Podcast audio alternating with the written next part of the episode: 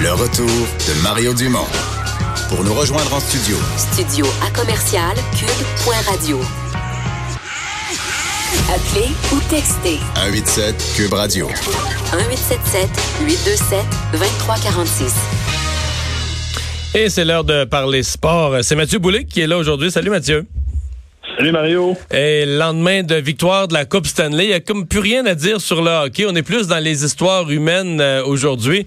Entre autres, c'est euh, cette euh, petite fille cancéreuse qui a suivi, qu'on avait annoncé en cours de journée hier, qu'on l'avait amenée de Saint-Louis au TD Garden à, Boston. Et finalement, elle s'est retrouvée à soulever la Coupe.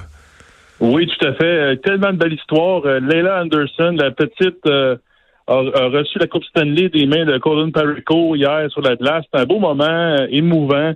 Euh, qui, laisse pas bien ben d'ambiguïté sur le fait que lui, euh, c'est un bon défenseur qui a joué une bonne série, mais c'est aussi un méchant bon gars. Ça, monnaie les images trompent pas, là, ça transparaît. Hein?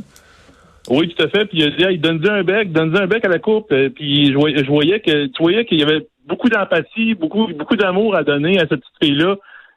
une source d'inspiration pour lui dans les séries éliminatoires. Puis pourrais dire, euh, Mario, c'est pour ça aussi que c'est le sport, c'est si beau aussi. C'est des beaux moments comme ça qui font que euh, tu as, le goût de, suivre une équipe sportive, de voir ces, ce genre d'histoire-là. Puis c'est pas la seule non plus, la seule histoire qui est arrivée hier sur la patinoire.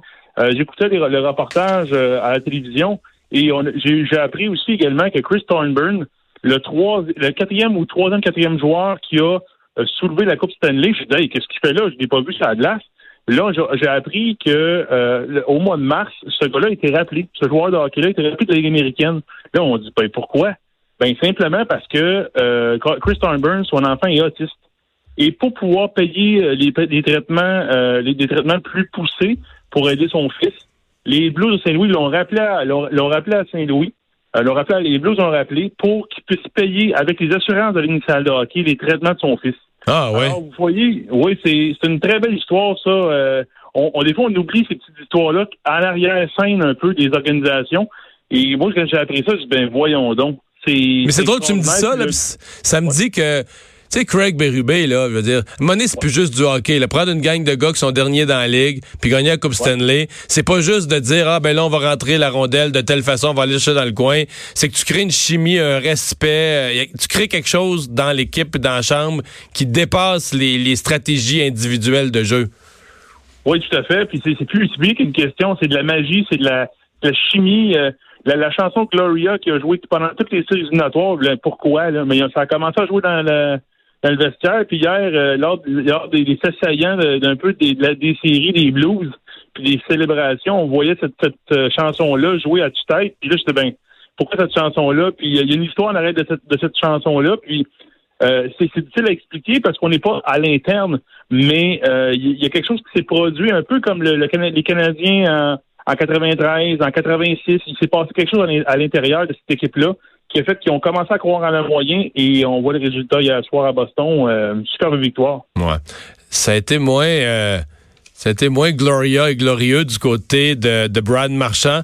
Un gars qu'on aime haïr, mais m'a dire, euh, je lisais les médias de Boston aujourd'hui, il en mange toute une, entre autres, parce que honnêtement, moi j'ai vu le, match dans un bar sportif, j'entendais pas vraiment le son, mais euh, sa, décidé de sa, décision, pardon, de quitter le jeu, d'aller faire un changement au banc à quelques secondes de la fin de la période, ne couvrant plus son joueur, puis donnant, donnant finalement le deuxième but qui a été mortel, le deuxième but à 7 secondes de la fin de la première période qui a été mortel. Brian Marchand qui pleurait hier soir, qui en mange toute une aujourd'hui sur la défaite. Oui, ben moi j'ai vu j'ai vu cette, séquence-là en direct, je me dis ben voyons donc. La dernière chose que tu que tu dois faire comme joueur de hockey, on ne l'apprend pas dans une salle de hockey, on l'apprend dans les piouis. Où est-ce que là, tu peux, quand, la rondelle s'en va dans ta zone, là, replie-toi, puis va aider ton tes défenseur parce que ça crée un surnom. Là, lui, il il il il a fait écran, puis là, euh, Petrangelo l'a contourné comme un, comme un enfant de, de 6 ans. Et après ça, Petrangelo était marqué le but. Mais moi, je pense aussi, Mario, qu'est-ce qu'il faut pas oublier, c'est que les Blues ont tellement été frustrés en première période par Bennington, ah ouais, hein. que c'est ça qui a changé la donne complètement là, dans ce match-là, parce qu'ils ont cogné à la porte plusieurs fois au début du, du match et ça rentrait pas. Et hmm. Bennington était dans sa bulle, dans sa zone. Et moi, je me suis dit après, je dis check bien ça. Euh, Rask va accorder un but, un but, un mauvais but ou un but un peu, un peu douteux. C'est ça qui est arrivé avec Ryan O'Reilly.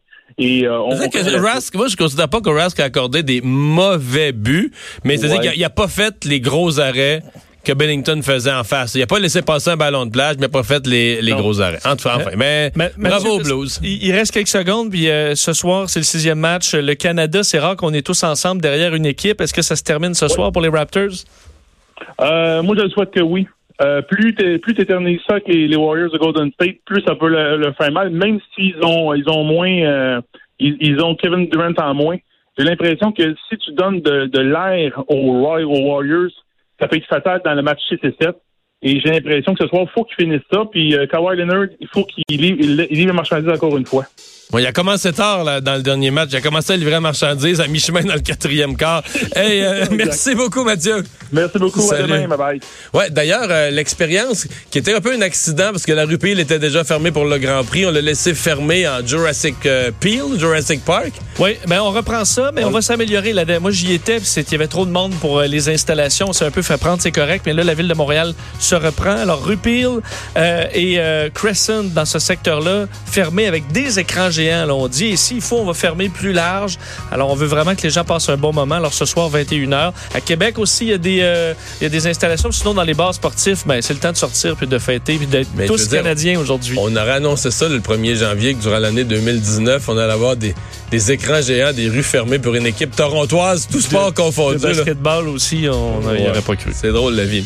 Merci Vincent, merci à vous d'avoir été là. Euh, bon match ce soir pour les amateurs de basket. À demain.